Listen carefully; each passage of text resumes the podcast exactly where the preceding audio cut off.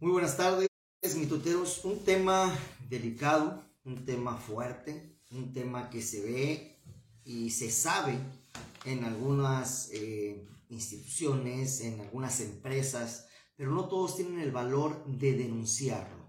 Y aquí, afortunadamente, nos encontramos a una valiente que está haciendo frente a este tema de acoso sexual y acoso laboral, Katia. Ojo, mitotero, es una realidad que muchas mujeres viven. Muchas mujeres vivimos acoso sexual, acoso laboral, insinuaciones, comentarios y piropos impropios o bien situaciones que nos hacen sentir incómodas. Pocas de nosotras nos animamos a levantar la voz y platicarlo. Hoy vamos a platicar con una doctora.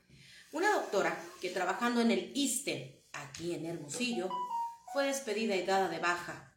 Y ella nos cuenta las razones una de ellas, el acoso. Muy buenas noches, pues ahora sí volteamos, te agradecemos mucho la confianza, eh, doctora Dulce Carolina Olivares Carmona. Gracias. Te agradecemos mucho esta confianza en el equipo mitotero, porque quiere decir que estamos haciendo la chamba bien hecha. Platícanos la situación, ¿de qué se trata? Platícame con toda confianza, ¿qué pasó? Eh, pues yo inicia mi, mi experiencia o mi, mi historia el día 26 de junio cuando yo recibo una llamada de acoso de carácter sexual por parte de uno de los médicos de ahí del ISTE. Entonces, pues no de acuerdo con ello, eh, pues yo cuelgo, rechazo la llamada, yo estaba de guardia ese día en el hospital. Entonces, pues no digo nada durante dos semanas. No sintiéndome conforme y cómoda, hablo con uno de mis superiores, que era en ese tiempo el coordinador de médicos, el doctor Delgado Castillo, él me dice que es un acto muy grave, que se tiene que levantar un acta o un, un, documento de los hechos. Una constancia. Una constancia para, para, que quede un precedente y en caso de que el médico volviera a recurrir, eh, que este pues fuera despedido. Entonces el día 9 de, de, junio yo levanto esta acta, dos semanas después cuando hablé con este doctor, eh, se con toda confianza, ¿eh? no, no agaches la mirada con la frente en alto. Lo que te está pasando a ti es el y siéntete en la confianza, ¿eh? Te interrumpo y discúlpame, pero No, no, que no sientas pena.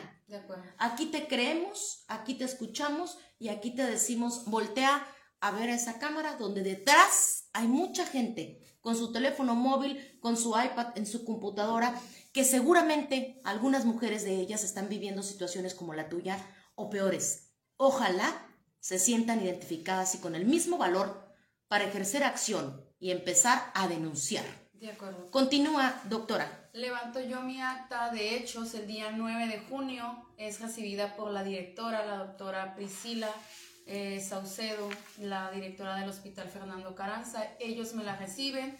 Eh, recibo una licencia médica para yo pues recuperarme pues del estrés postraumático eh, de la ansiedad y el trastorno de depresión que llevó el acoso sexual en ese tiempo. Eh, se me respetó en ese tiempo mi licencia, mi periodo vacacional y después una rotación a, la, a Ciudad Obregón para, para alejarme de este médico. Posteriormente yo regreso en octubre y es cuando empieza contra mi persona el hostigamiento laboral, ya que yo tenía una rotación programada a la Ciudad de México por tres meses también para estar alejada de este médico esta fue eh, aprobada aceptada por el hospital desde mayo.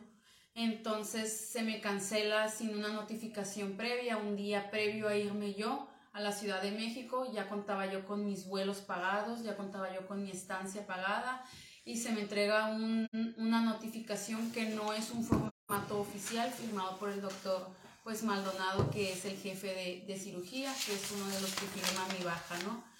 Eh, pues me quedé. Entonces, eh, el día 14 de noviembre se me cita ante el Comité de Ética de la Delegación Estatal del ISTE a una entrevista. Al, al, entrevistarme con la trabajadora social Valeria, pues ella me dice que me van a dar acompañamiento, eh, me van a dar seguimiento, pero pues no, no procede nada. ¿Cómo que no procede nada? No procedió nada. Ese día yo iba con mi abogado, el licenciado Héctor Salas, que es un abogado especialista en penal del acoso sexual. Él me aconseja y me dice, mira Carolina, aquí no van a hacer nada. esto que está haciendo la delegación estatal es mero trámite administrativo, vete a la fiscalía. Me voy yo a la fiscalía el 15 de noviembre, que era miércoles, a levantar una denuncia formal contra el doctor eh, Jesús Martín González González. Eh, levanto yo mi denuncia, me tratan muy bien, me atienden muy bien ahí en la fiscalía, me toman mi declaración, me hacen un peritaje psicológico y pues sí procede, o sea, sí procede la denuncia. Este, actualmente está en proceso esa denuncia. Posterior a que yo levanto esta denuncia ante la fiscalía, soy, soy acosada laboralmente por personal, laboralmente también por el personal de ahí de la institución. Por parte, ¿Qué te decían? por parte de jefatura de enseñanza, el jefe de enseñanza, el doctor Fierros Greenhouse. Él constantemente me amenazaba, me decía que me iban a dar de baja, que yo era un mal elemento, que estaba, que tenía mala conducta, mal carácter, malas calificaciones, que me peleaba con todo el mundo, cosa que no es cierto. Ah, o sea, debiste haber permitido que te acosaran sexualmente. Exacto. Eh, definitivamente, pues yo no soy mala residente o no fui mala residente. Todos los médicos o la gran mayoría de los médicos, enfermeros, enfermeras, pacientes, pueden corroborar cómo soy yo, cómo soy en mi persona, tanto por fuera como por dentro eh, del hospital. Eh, entonces constantemente recibía amenazas de que pues de que se iba a cambiar mi carácter, de por qué tenía esa conducta. En una ocasión el doctor me dijo, vas a cambiar tu conducta. Yo iba llegando con mi mochila, eran las ocho y media de la mañana y él pensó que yo iba llegando. Y yo le dije, doctor, le dije, es que yo ya pasé visita, le dije, yo ya fui a urgencias, ya fui a hospitalización, ya fui... ¿Ya era tu hora de ya No, ya fui a la terapia intensiva, ya hasta desayuné, le dije, nada más vengo a guardar mis cosas. Y si no me cree, le dije, vaya y revise el checador y vea la hora a la que yo chequé. O sea, él me estaba acusando. acusando de que había llegado tarde solo por verme llegar con mi mochila a las ocho y media de la mañana, siendo que mi mochila yo la dejaba en el cuarto de notas de, de, mis, de cirugía y posteriormente iba y la guardaba ahí, en enseñanza. Entonces, él me acusa de tener mal comportamiento, mala conducta, ser conflictiva, cosa que no es cierto. Queremos saber, Carolina, tú que te atreves a romper el silencio y a dar la cara ante cámaras y poder decir, le hago frente. ¿Cómo te acosaba este, esta persona que te acosaba que era médico? Este, durante todo el primer año de cirugía, él me decía cosas ¿Qué te decía? Que las mujeres se identifiquen, que sepan detectar. ¿Qué te decía? Pues la primera fue un día como a finales de marzo y me dijo, es que tú estás muy guapa, tienes que ser cirujana plástica porque te vas a vender bien y no sé qué. En una ocasión me dijo, yo te llevo a tu casa, te espero. Y en ese tiempo yo vivía en casa de mi hermana. En esa ocasión íbamos pasando por un motel y me dice, pues da gracias que te llevo a tu casa y no a un motel. Esa es de las cosas más fuertes que me dijo. Ay, ay, ay. ¿Y qué le dijiste tú en el momento? ¿No le cascaste un trompón? Me quedé callada, no sabía, no supe cómo actuar, no sabía si bajarme. Dije si me bajo y me veo como loca o me veo como histérica o capaz que da vuelta y se mete al motel y me viola, no sé. La verdad sí me dio mucho miedo. En otra ocasión que usaba ropa muy pegadita, que no quería verme con ropa tan pegada, o que qué guapa me veía, o que qué bonito cuerpo, etcétera. La verdad ya no, no recuerdo muy bien. ¿Así te decía él? Él me decía. O una ocasión, como de broma, me dijo, es que tienes muy buenas reservas viéndome el, el trasero. Directamente. Ay, ay, ay. Sí, exacto. Y por esa razón consideras te dieron de baja en el hospital. ¿Tu eh, baja fue el pasado jueves? El pasado jueves 19 no fue exactamente por eso. El de la delegación estatal, ellos sugirieron una valoración por psiquiatría. Como actualmente el hospital de Viste no tiene el servicio de psiquiatría, me enviaron a la Cruz del Norte, como si estuviera loquita, ¿no? Cosa que no estoy. Como si fueras una enferma mental. Estoy muy cuerda, exacto. Entonces voy a mi valoración, yo no tenía ningún inconveniente, tampoco quería dar la contra y dije, pues tal vez sí, lo necesito. La doctora Alejandra Gómez García fue la que me atendió, es una doctora psiquiatra, me atendió muy bien y me dio, me ajustó medicamentos. Ella de forma verbal me dice, yo no te puedo expedir una licencia médica por dos razones. Una porque es un servicio subrogado y yo soy de la Secretaría de Salud. Y la segunda por ser una valoración inicial. Por esas dos razones ella no me pudo expedir una incapacidad. Pero me dice, pero si en el ISTE hay un médico que no esté en tu contra y te la pueda otorgar, que te la den por 14 días.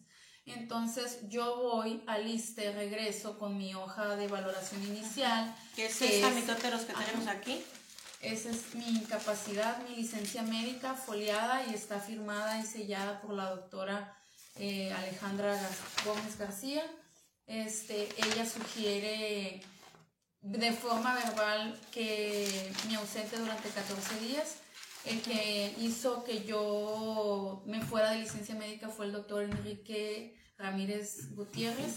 Él era el médico coordinador, el coordinador de médicos en ese tiempo de del, del, hospital del ISTE y él fue el que me dio mi licencia médica. ¿Te dio chance de ir? ¿Te entendió la situación? Sí, yo les dije que, que si ocupaban ver, inicialmente me dijeron que no, la doctora Martínez Clark, ella me dijo, no, me dice, no procede tu licencia. Yo, doctora, hable con la doctora psiquiatra, márquele para que verifique la información que fue una orden verbal, que no me lo puede poner en expediente por normativa de la institución de la Cruz del Norte. Entonces regreso como a la hora, dos horas y me dicen, no, es que no procede tu incapacidad. Después me entero en mi revaloración que la doctora nunca llamó para corroborar mi licencia. Ella nada más dijo que no, que no me podían incapacitar sin corroborar la información. Entonces el doctor Ramírez, pues viéndome a mí, viendo la situación, viendo cómo estaba, estresada, ansiosa, con ataques de pánico, me dijo, yo te voy a dar 14 días, me dijo, yo te los voy a dar. Entonces me da una licencia médica que cubre del día 23 de diciembre del 2022 al día 5 de enero. El día 27 de diciembre me hablan por teléfono y por vía WhatsApp el doctor Fierros, este, él me notifica que la incapacidad había sido anulada por no cumplir ciertos estándares, ¿no? ¿Qué estándares? Mm, los desconozco, a mí no se me informaron. Yo no estuve en la junta, yo no estuve presente. Eh, hoy me informan que una licencia en la Secretaría de Salud, me informan que una licencia médica no se puede, se puede anular, pero bajo ciertas normativas. Y al parecer estas normativas no se estuvieron cumpliendo conmigo. Eh, todo esto pasó posterior a que yo puse una denuncia. La primera vez que a mí me incapacitaron, no hubo ningún problema y fue la misma persona el que me dio la licencia médica. Entonces, hasta que yo interpongo una denuncia formal y formal es hasta cuando a mí me acosan laboralmente hablando. O sea, después de que te atreviste a denunciar a tu acosador, a tu agresor, ahí es cuando ya dice, no, ya denunció, esto se nos vuelve un problema, mejor hay que quitarla del mapa Entonces, en el oficio que ellos me dan, me dicen que tengo un total de siete faltas en un periodo de 30 días y que por lo cual se me da mi baja inmediata. Eh, pero aquí tenemos el oficio, mi totero, aquí tenemos el oficio donde pues la corrieron, la dieron de baja por denunciar acoso a lo que manifiesta la doctora Carolina eh, Olivares Carmona. Es una situación complicada. Vamos a continuar tantito los comentarios de la gente porque tienes que seguirnos contando esa historia esto que está pasando no puede ser algo normal, no es algo común y si es común, no debemos normalizarlo. Señora mitotera, señorita mitotera, muchachita mitotera, si tú crees que la primera de cambios es acoso, ahí no es. Eh, Katia Guadalupe Robledo Mendoza, qué rollo, bonita noche. Jesús García Fuentes, Leticia Armenta Partida, Amaral Partida, perdón. Elvia Campos, Pancho Pablo Mendoza Caldorón, buenas y gélidas tardes, Selvia Campos, arriba en América, buenas noches, mitoteros. ¿Quién más, Castillo? Síganos, por favor, qué comentarios tienen para la doctora. Buenas noches, mucho frío, pónganse su cubrebocas, dicen acá. Saludos, Marta. Telma Cecilia Ramos. ¿Y qué más? Aquí dicen algo muy importante. Por acá dice Rubí González, todo el apoyo a la chica. El ramo médico está repleto de, de eh, depredadores. Solo pregunten qué significa la LP y cómo son los cirujanos. LP. La LP en nuestro medio es la putería. ¡Ay, ay, ay! ¡Ay, ay, ay, ay, ay, ay, ay! Quiere decir que en cirugía a los cirujanos nos tachan como LP, como que andamos con todo el mundo. ¿Así te tachaban a ti también en el ISTE? No, a mí no. Yo nunca manejé esa reputación. ¿Esas confianzas con la gente? Mm, jamás. Siempre todo fue de manera respetuosa. de mi parte hacia los médicos y hacia mis pacientes y hacia mis compañeros también. Y a tu agresor, yo quisiera saber, a tu agresor, ¿cómo lo enfrentaste? No lo enfrenté, únicamente huí. Me dejé de presentar con él, eh, conocía sus horarios y por dónde entraba y por dónde salía. Entonces jamás lo enfrenté, solo le sacaba la vuelta. Iván Arena Salazar dice, y los varones que vivimos discriminación por diversas razones, condición física, económica, aspecto fisiológico, edad senil, entre otras afines, ¿Acaso el artículo cuarto de la Constitución Política de los Estados Unidos Mexicanos no expresa en el primer enunciado la igualdad ante la ley de la mujer y el hombre? ¿Acaso el artículo primero de la misma Carta Magna no se salvaguarda? Lo justo es lo justo, balance y ponderación por igual. Espero algún día nosotros también se nos tome en cuenta porque también vivimos violencia psico, psicoemocional, psicológica e incluso física. ¿Acaso no es una fricción textual lo narrado? Totalmente, Iván, nosotros te damos voz cuando tú así lo requieras. Cuando ustedes quieran, mitoteros, aquí le damos voz con muchísimas, eh, con muchísimo gusto. No puede ser, eh, dice por acá Miriam Yolanda Contreras, no pueden seguir los acosos laborales y sexuales en contra de los trabajadores, ya basta. El ramo médico se presta mucho para eso y muchas chavitas y chavitos se quedan callados. Ojo, lo que está denunciando es muy grave. Un desorden el ISTE, a mí ni me, ni me liquidaron, pero ahí vamos contra el de RH, dice Leonardo Ale Tavares, yo te creo, denuncien, váyanse a la primera. Ya denunció, denunció y después de la denuncia vino el acoso laboral a lo que ella manifiesta. Yo quisiera que me dijeras en este video algún mensaje para las autoridades del ISTE porque lo que te pasó, lo que nos estás denunciando es muy grave, es muy delicado. ¿Qué mensaje les dieras, doctora eh, Carolina, a las autoridades del ISTE en Sonora? Yo lo único que pido es ahorita que me reinstalen y me reubiquen en mi residencia médica, ya que pues para mí eso es lo más importante. Lo de la licencia médica pues está vigente mi licencia. Eh, yo pienso que es un malentendido lo de las faltas eh, mi licencia médica no sé bajo qué estándares eh, la hayan anulado y yo lo único que pido es mi reinstalación y reubicación inmediata. Lo mismo se dice de los internistas, incluso les tienen también un término que no recuerdo, dice por acá Elisa Victoria, fortaleza y que sea justicia con el favor de Dios, dice Karina Yáñez. Eh, perdón. Eh, ¿Qué más? Dice por acá Arlín Puebla. El viernes estuvo mi papá internado en el área de urgencias, duró 16 horas y no le hicieron nada. Eh, Puedo comerlos, dice por acá. Si el río suena es porque agua lleva, dice Jorge González, Fortaleza, ok. Ojalá y su sindicato la apoye, en verdad. ¿No hay este sindicato en este caso? No hay sindicato porque al yo ser médico residente. Estás haciendo que, que R1, R2, R3. R2 es residente 2, es su segundo año de residencia médica. Mitoteros todavía no está. Eh, terminada, digamos, su carrera. ¿Qué especialidad? Es posgrado en cirugía general. Posgrado en cirugía general y todavía no está terminado. Lo que sí es que yo te aplaudo este valor de ponerte en cámara y me gustaría escuchar de ti palabras para algunas mujeres, algunas doctoras, enfermeras que tengan o que han estado viviendo o que estén viviendo este tipo de situaciones. ¿Qué les dirías a las mujeres? Porque las mujeres... Eh, en este caso tú estás representando esto tras la cámara del mitotero aquí, el acoso sexual en una dependencia pues federal, delicadísimo, un hospital. Yo les diría que denuncien, que denuncien, que alcen la voz, que no están solas, hay muchas instancias para, para nosotras, está la Procuraduría General eh, para delitos para las propios de las mujeres, eh, ahí les dan muy buen apoyo, me dieron a mí un excelente apoyo. Eh, ahorita mi caso lo lleva la, en la vicefiscalía, la licenciada Dorina Urbina. Este, ella me ha tratado muy bien, ella le ha dado mucho seguimiento a mi caso eh, y que no estamos solas, estamos todas para apoyarnos y sobre todo es importante denunciar porque al denunciar pues estamos nosotros apoyando y diciendo que sí hay, que sí existen estos delitos que son más de los que se de los que realmente se están denunciando. ¿Has visto tú más allí en el ISTE? ¿Más acoso? Sí, he visto.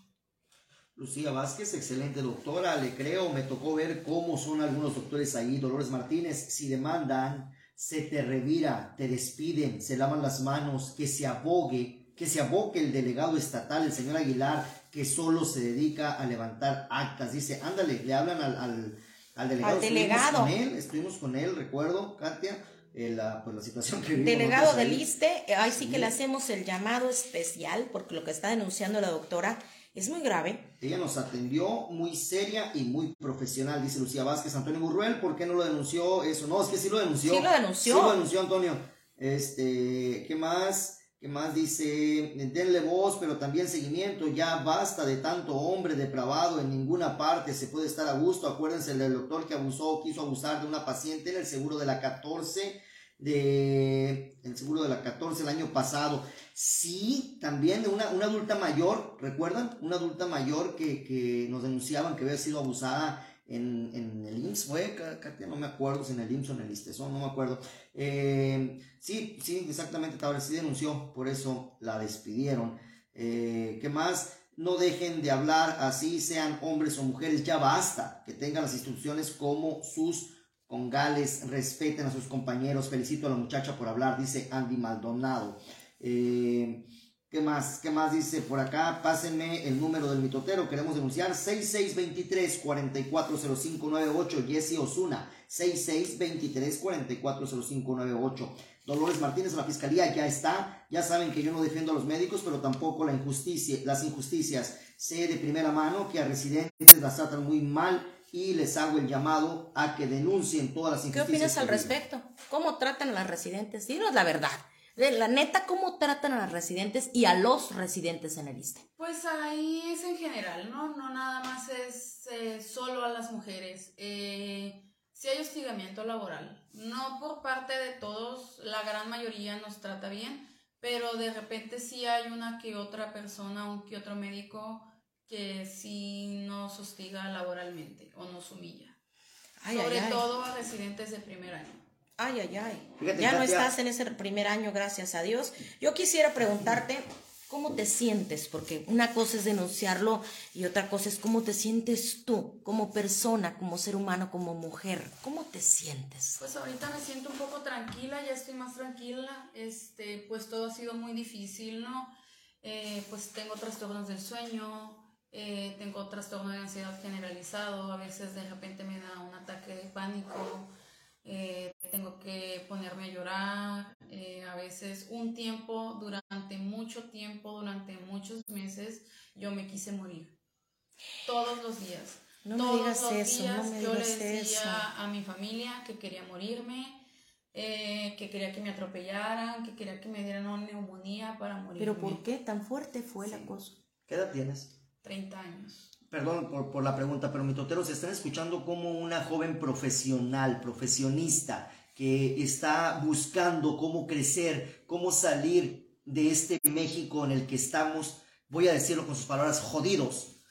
Quiere salir adelante y por un desgraciado, muchos desgraciados, no sé cuántos te toparías, a lo mejor en la carrera, a lo mejor en los otros lugares te topaste y no te diste cuenta, no lo, no lo viste, y ahora ya con una madurez mental, una madurez profesional, te das cuenta de lo que te dicen, o fueron más abiertos ya a decirte esto y que digas, oye, quería morirme, eso es preocupante. Eso es fuerte. Muy preocupante. ¿Cómo fue? O sea, me interesa mucho saber, o sea, qué es lo que hizo esta persona para que tú no tuvieras deseos de vivir. Pues es que más que nada era todo lo que pasaba en el hospital, que nadie me creía, que me decían que yo era la que estaba mal, que yo me inventaba las cosas, que yo era conflictiva, que yo era mala médico, que yo era floja, que yo no era suficiente médico. Más bien fue entre la cuestión sexual y laboral lo que se juntó y yo todos los días le decía a mi familia que me quería morir. No había un día que no les dijera que no me quería morir. Y No, no. se los decía porque yo soy médico, yo tengo todos los medios para lograr el suicidio, ni siquiera hubiera sido un intento, porque yo tomo medicamento controlado. ¿Te sentías muy mal? Tengo alcohol en mi alacena, vivo sola, entonces yo tenía, sí me sentía fatal. ¿Y ¿Cómo te sientes fatal. ahora? Ahorita me siento mejor, un poco mejor, ya esos pensamientos ya abandonaron mi mente, supongo que también es en parte el medicamento que estoy tomando actualmente, pero de repente aún con el medicamento, el hecho de solo ir al hospital hacía que no quisiera ir, que quisiera morirme. ¿Te da miedo? Me daba miedo ir, no quería ir, no sabía con quién me iba a enfrentar ese día, si me iban a hacer algo, si me iban a acusar de algo.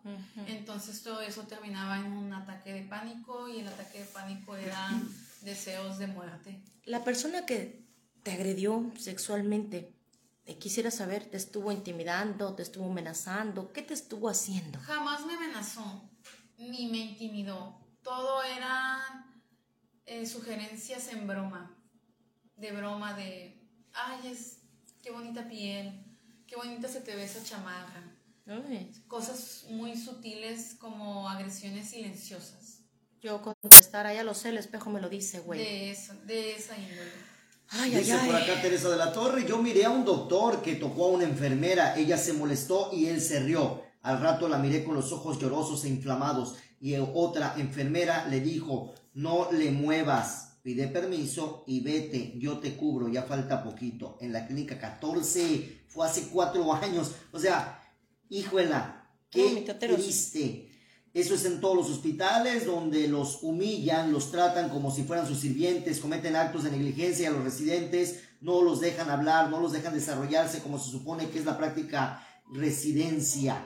Eh, ánimo, no estás sola, te dice María Yolanda Contreras. Y claro que no estás sola, claro que no estás sola. Eh, y no son solo de hombre a mujeres, hay de mujer a mujer, dice por acá Carol Párez. Acá eh, dice otro comentario, el Antonio Burrell, no andas bien con esos pensamientos, le contesta al, a otra persona, mucho tiempo de aguantar, analiza bien el problema. Yo conocí a una empleada del general, o sea, del hospital general, que terminó suicidándose Dicen, inventaba muchas cosas, analícenlo bien, no le den cuerda. Oye, espérate, Antonio Burrell, ella tiene una denuncia por escrito. Con gusto te atendemos, Alejandro. Con gusto te damos voz. Con muchísimo si así lo quieres, te damos voz, Alejandro. Alejandra Bañuelos, y no está exagerando. En lo que expresa genera un daño psicoemocional inimaginable. Vivir un acoso, hostigamiento y todo el entorno laboral, sentirse juzgada por sus propios compañeros, eso, eso es el problema. Y nos dice una experta la Qué barbaridad, tiene que salir de ese ambiente, dice Adri Corona. Los residentes salen de la carrera y en las prácticas